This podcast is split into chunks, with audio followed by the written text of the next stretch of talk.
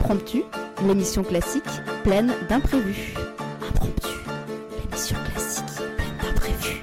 Impromptu, l'émission classique pleine d'imprévus. Alors qu'est-ce qu'on écoute ce soir? Impromptu, l'émission classique pleine d'imprévus. Impromptu, l'émission classique pleine d'imprévus. Impromptu, impromptu, impromptu. Impromptu, l'émission classique pleine d'imprévus. Bonjour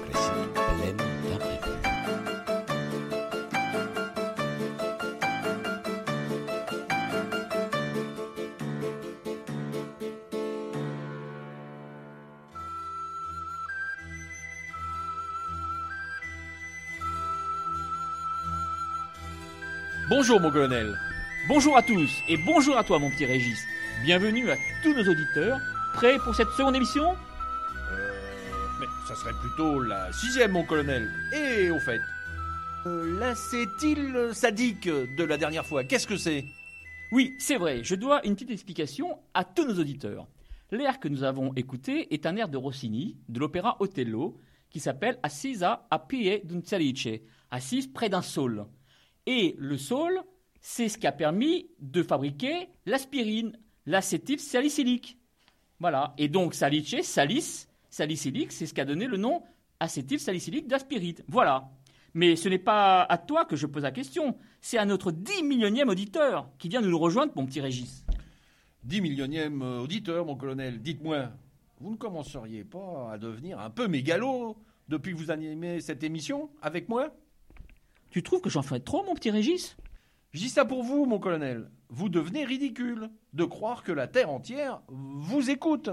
Personne n'y croit vos millions d'auditeurs. Atterrissez, mon colonel. Attention à la chute.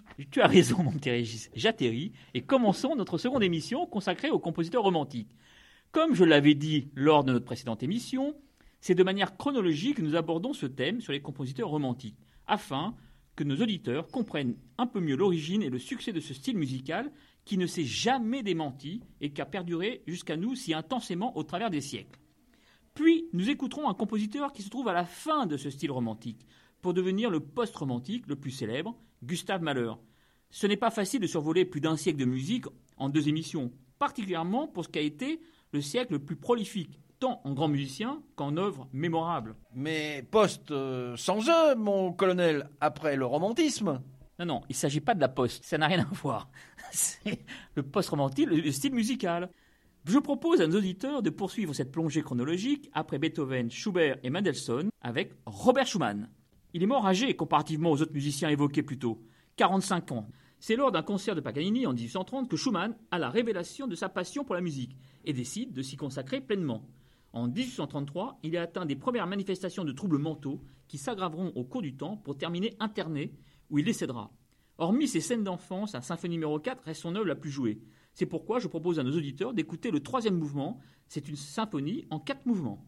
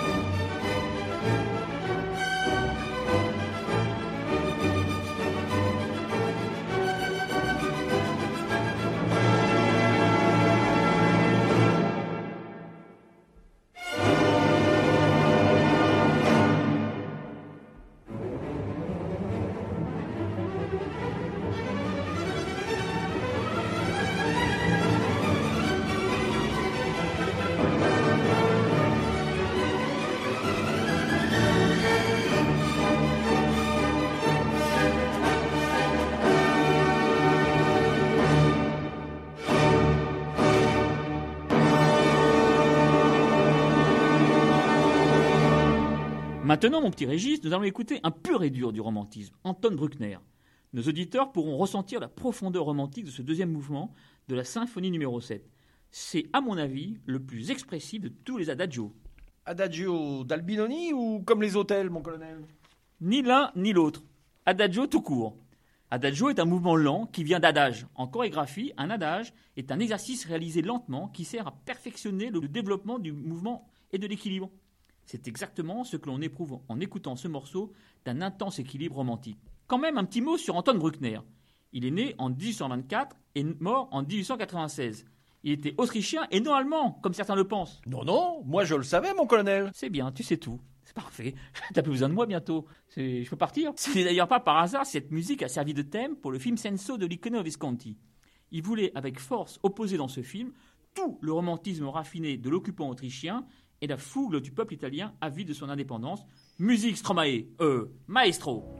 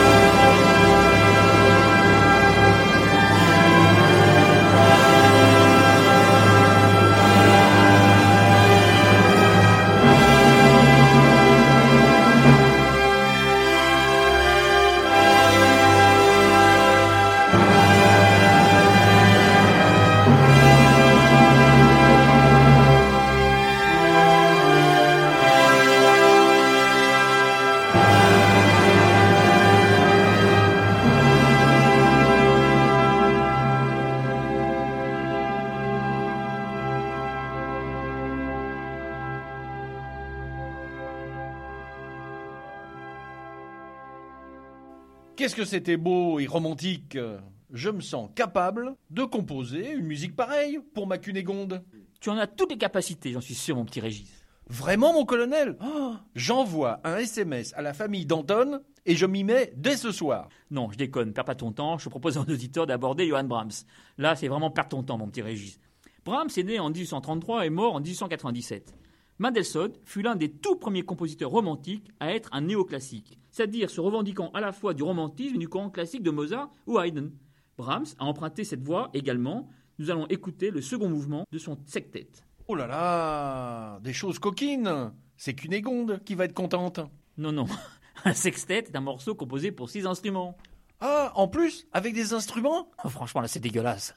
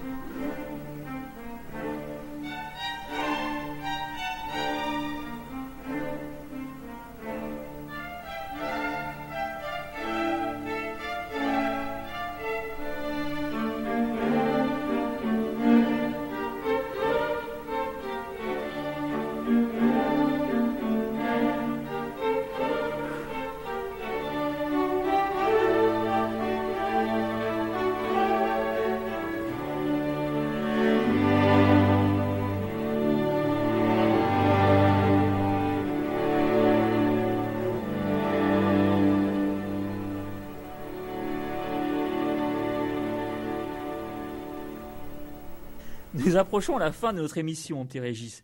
C'est aussi la fin du romantisme et le début du post-romantisme avec Gustave Mahler, en écoutant son second mouvement de sa cinquième symphonie. Cette période post-romantique va permettre à des compositeurs d'affirmer leur patriotisme en mettant leur style musical au service de leur pays. À mon avis, l'initiateur de ce nouveau courant est sans aucun doute Anton Dvorak. Avant de vous quitter, très chers auditeurs, notre prochain thème sera consacré aux compositeurs de ce courant patriotique de la fin du 19e et début 20e. Alors, je vous dis à bientôt, peut-être. Peut-être. Ah, non, à bientôt, nos très chers auditeurs, par dizaines, que dis-je Par millions, par dizaines de millions, et pour une fois, en musique.